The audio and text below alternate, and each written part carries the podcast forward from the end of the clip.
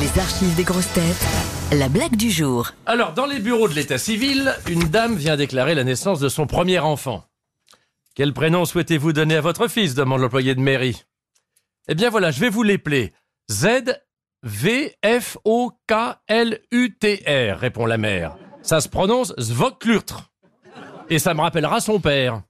Ah bon, son père était tchèque peut-être? Non, il était opticien.